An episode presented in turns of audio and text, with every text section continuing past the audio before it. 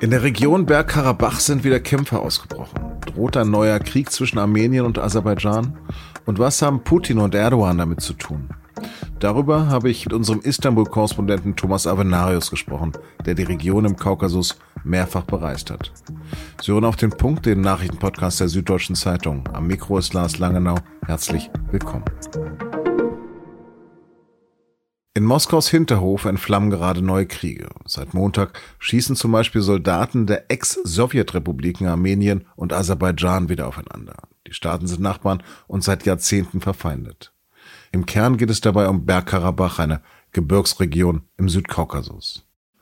Nach dem Zerfall der UdSSR vor 30 Jahren war diese an Aserbaidschan gefallen, ein Land, das überwiegend von Muslimen bewohnt ist. In Bergkarabach selbst wohnen aber überwiegend Armenier und deshalb erhebt auch das christlich geprägte Armenien ebenfalls Anspruch auf das Gebiet. Den historischen Konflikt haben wir bereits vor zwei Jahren in unserem Podcast näher beleuchtet. Die Folge verlinke ich Ihnen in den Shownotes. Jetzt aber melden beide Seiten abermals Dutzende Tote. Und wie damals bittet Armenien erneut seine Schutzmacht Russland um Hilfe. Doch Wladimir Putin führt ja gerade in der Ukraine Krieg. Und Wieso jetzt auch der türkische Präsident Erdogan damit mischt, darüber habe ich mit meinem Kollegen Thomas Avenarius gesprochen. Zunächst habe ich ihn gefragt, warum dieser alte Konflikt denn jetzt wieder neu beginnt und wer diesmal angefangen hat. Also der Konflikt ist wieder entflammt, weil das Problem mit dem Krieg im Herbst 2020, der hat nur 44 Tage gedauert, nicht endgültig gelöst worden ist. Aus aserbaidschanischer Sicht ist es nur ein Teil von Bergkarabach zurückerobert worden. Bergkarabach ist die zwischen Armenien und äh, Aserbaidschan umstrittene Region. Die Frage, wer jetzt angefangen hat, ist sehr, sehr schwierig zu beantworten, wenn man nicht vor Ort ist. Ich sitze ja hier in Istanbul. Beide Seiten haben Interesse an Scharmützeln, an einem wirklichen Krieg hat allenfalls Aserbaidschan ein Interesse. Könnte sich denn dieser Krieg ausweiten? Ich fürchte, der könnte sich ausweiten. Das hat einerseits mit den Interessen der beiden Nachbarstaaten, also Armenien und Aserbaidschan zu tun, aber andererseits auch sehr viel mit der Situation und den Interessen der beiden Garantiemächte, sprich die Türkei und Russland. Ähm, die Aserbaidschaner stehen auf dem Standpunkt, dass sie das Bergkarabach-Problem nicht vollständig gelöst haben, weil sie eigentlich Anspruch auf die gesamte Region erheben. Und die Armenier ähm, haben es verloren und würden wahrscheinlich im nächsten Krieg noch mehr verlieren. Das Problem gleichzeitig ist, dass Russland die Schutzmacht der Armenier ist, aber in der Ukraine so große Probleme hat mit dem, mit dem Angriffskrieg gegen Kiew, dass es sich dem Kaukasus kaum widmen kann, während die Türkei in einer ungewöhnlich starken Position ist als Vermittler im Ukraine-Krieg und als ähm, außenpolitischer, ja, sagen wir es mal, Liebling vieler Staaten, weil er Einfluss hat, der, der sonst so ungeliebte Herr Erdogan die Türkei hat ein Interesse daran, ihren Einfluss im Kaukasus auszudehnen über Aserbaidschan. Und ich könnte mir vorstellen, dass die Türken zumindest nicht uninteressiert sind an einem neuen Konflikt, der Moskau schwächt. Mhm. Wie ist denn das Verhältnis grundsätzlich gerade zwischen Ankara und zwischen Moskau? Naja, das ist ja schon seit, seit langem zu beobachten, dass Erdogan eine, eine Schaukelpolitik betreibt zwischen, als NATO-Staat zwischen dem Westen und Russland. Erdogan kriegt es erstaunlicherweise immer wieder hin, mit Russland nicht zu brechen, aber seine Interessen gegenüber Russland zumindest in Teilen durchzusetzen. Und Russland ist ein Stück weit auf die Türkei angewiesen derzeit. Insofern kann sich Erdogan vielleicht ein paar Dinge rausnehmen. In Syrien hat er das versucht, da hat es nicht geklappt, da hat Putin die Bremse getreten. Jetzt könnte man mal abwarten, was im Kaukasus passiert. Ähm, Putin ist ja seit dem letzten Treffen mit Erdogan deutlich schwächer, seit der schweren Niederlage, die er gerade bei Kharkiv erlitten hat. Hm. Kürzlich hörte ich von der These, dass Putin durch den Angriff auf die Ukraine sein eigentliches Ziel, die Renaissance Russland als Supermacht, ins Gegenteil verkehren könnte. Viele Ex-Sowjetrepubliken würden jetzt also sich eher emanzipieren, statt wieder näher an Moskau zu rücken. Sehen wir das gerade vielleicht im Kaukasus? Ja, ich, ich glaube, das, das könnte sich zumindest andeuten. Also, dass Russland als Imperium, und man muss Russland ja als als eine Nation mit imperialer Ambition betrachten, hat durch den Ukraine-Krieg natürlich sehr viel von, von seiner militärischen Drohwirkung und von seinem vermeintlichen Glanz verloren. Russland steht schwach da, militärisch und politisch.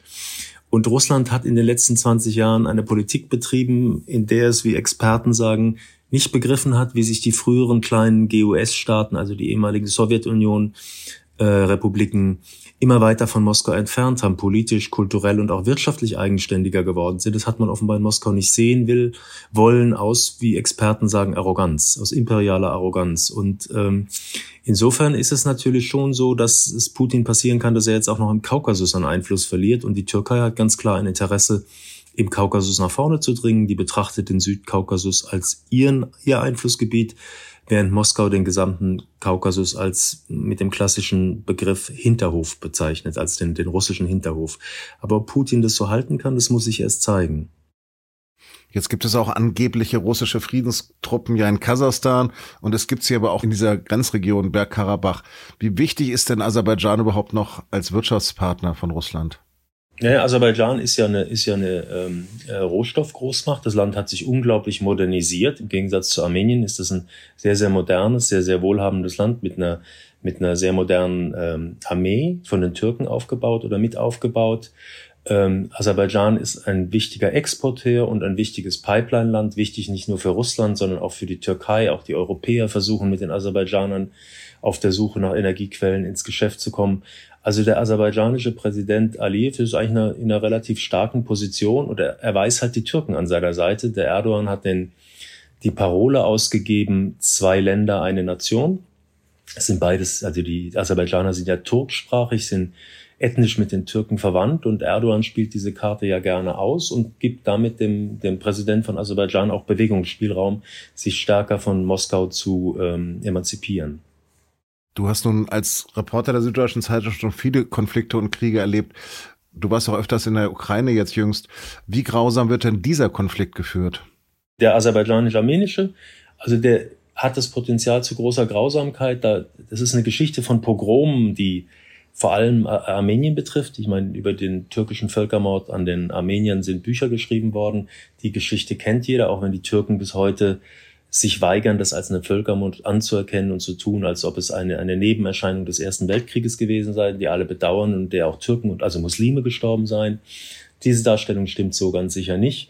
Es gab aber auch in dem Krieg zwischen Armenien und Aserbaidschan, der ja mit dem Zerfall der Sowjetunion begonnen hat, gab es schon damals Pogrome. Sogar schon vor dem Zerfall der Sowjetunion gab es dort Pogrome, weil dort eine muslimische Bevölkerungsgruppe einer christlichen Bevölkerungsgruppe in Armenien gegenübersteht, weil es zwei unterschiedliche Ethnien sind, weil die Grenzlinien im Kaukasus von der Sowjetunion schon seit Stalins Zeiten immer so gezogen worden sind, dass die, die kleinen Einheiten geschwächt werden und die Macht Moskaus gestärkt wird. Und darauf hat man immer dieses Divide et Impera benutzt und die gegeneinander ausgespielt. Und alle diese diese Strukturen sind ja noch vorhanden und die haben das Potenzial zu sehr, sehr blutigen und brutalen Konflikten, wie, wie der gesamte Kaukasus ja hatte. Das hat man ja in Tschetschenien gesehen oder im Georgienkrieg. Also das ist eine, eine hochexplosive Region. Mhm. Heute ist es auch zu Schusswechseln an der Grenze zwischen Tadschikistan und Kirgisistan gekommen. Was ist denn da los? Naja, das ist natürlich das, das äh, zentralasiatische Grenzgebiet, wo mittendrin das Pulverfass Afghanistan liegt. Da hat der Krieg nach 20 Jahren aufgehört, aber keiner weiß, ob er sich nicht relativ schnell wieder, wieder neu entwickelt. Der afghanische Krieg, der ja eigentlich ein Bürgerkrieg ist in Teilen oder in weiten Teilen meines Erachtens. Und äh, die Tadschiken zum Beispiel unterstützen die ja bis jetzt noch eher rudimentäre Opposition, bewaffnete Opposition in Afghanistan.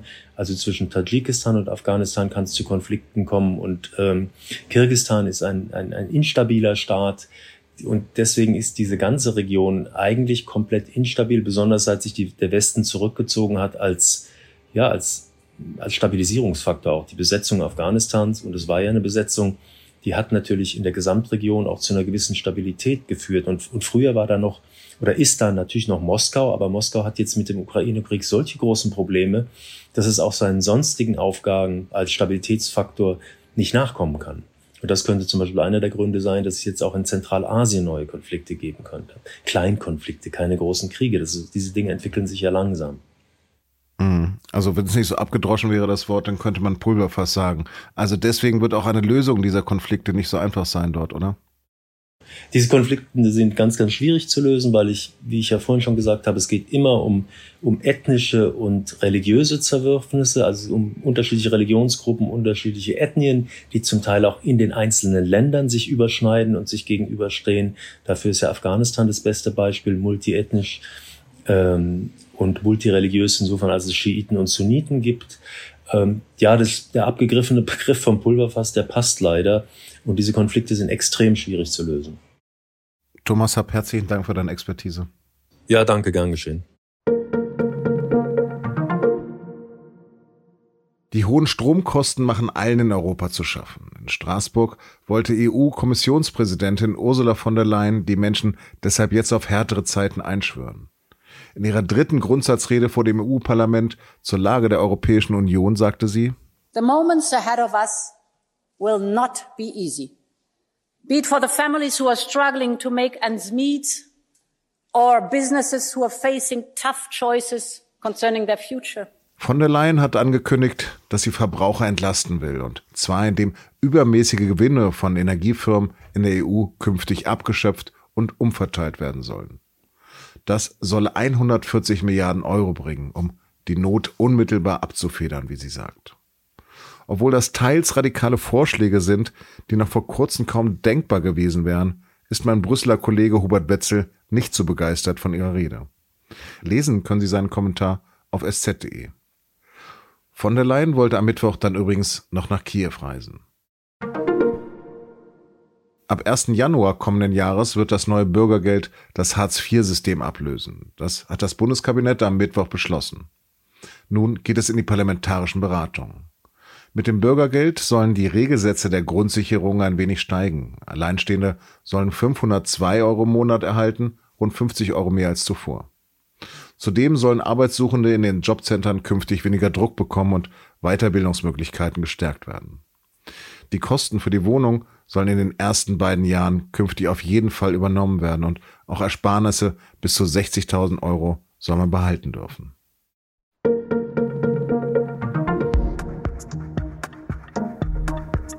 Nach der Reise ist vor der Reise, wenn man sich die denn noch leisten kann. In der SZ am Donnerstag liegt wie immer der Reiseteil bei. Diesmal mit einer Italienreise, einem netten Hotel im schicken Rottach-Egern und einem Spaziergang durch schöne Paris. Redaktionsschluss für Auf dem Punkt war heute mal früher, bereits um 14 Uhr. Wir mussten noch unsere Reisesachen packen. Produziert hat die Sendung Emanuel Pedersen. Vielen Dank fürs Zuhören und dann doch wohl bis morgen.